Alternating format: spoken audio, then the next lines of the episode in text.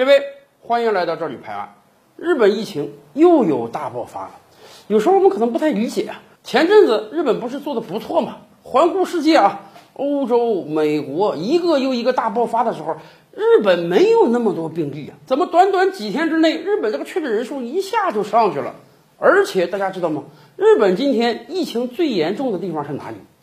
按人口比例算啊，每十万人确诊人数最高的城市啊，是日本知名的旅游城市冲绳。冲绳拢共才一百多万人口啊，到今天确诊数量飙着一千个人去了。从经济角度上讲，日本人均 GDP 啊比我国高很多，也就是说，日本人比中国人要富很多，这是个事实。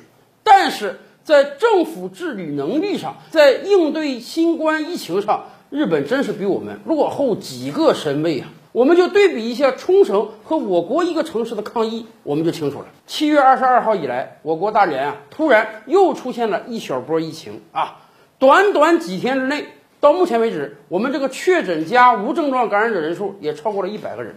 但是我们心里一点都不慌。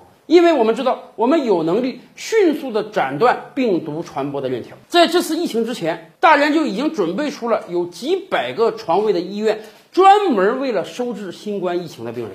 疫情出现之后，短短几天之内，大连又组织出了上千个床位。我们好整以暇呀，不会有那么多确诊者，但是我们手里绝对握有足够的资源，而且为了尽快的斩断病毒传播的链条。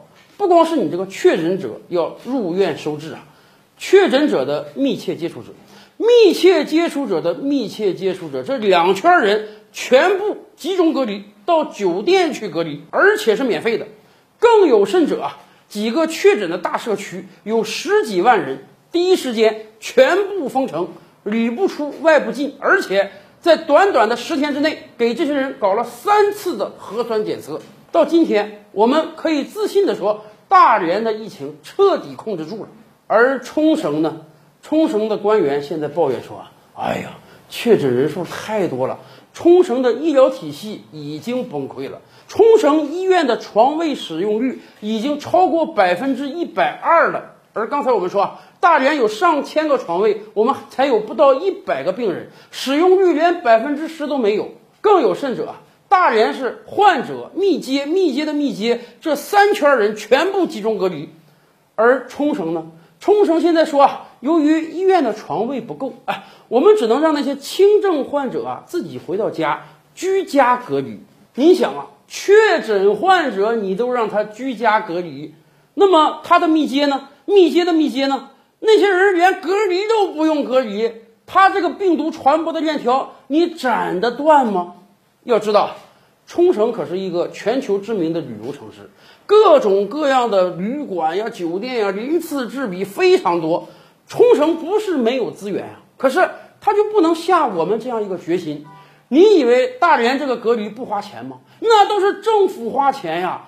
五天之内，全市六百万人的核酸检测，到目前为止，几千人到酒店去隔离，这都是政府花的钱呀！政府协调一家又一家酒店，政府掏钱来让这些密接、密接的密接都进去隔离，隔离十四天，以便让病毒消散掉。而冲绳呢，一方面它不是没有资源啊。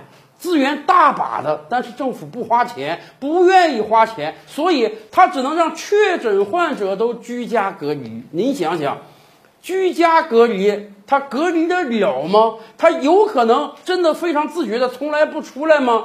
这种防疫政策啊，貌似省钱啊，我不投太多的钱。你看看，你重症我收治，轻症回家吧，我也不搞什么集中隔离，我也不用调用资源租酒店。哎，但是你会让你的抗疫。过程非常的长，甚至越来越长，越来越严重。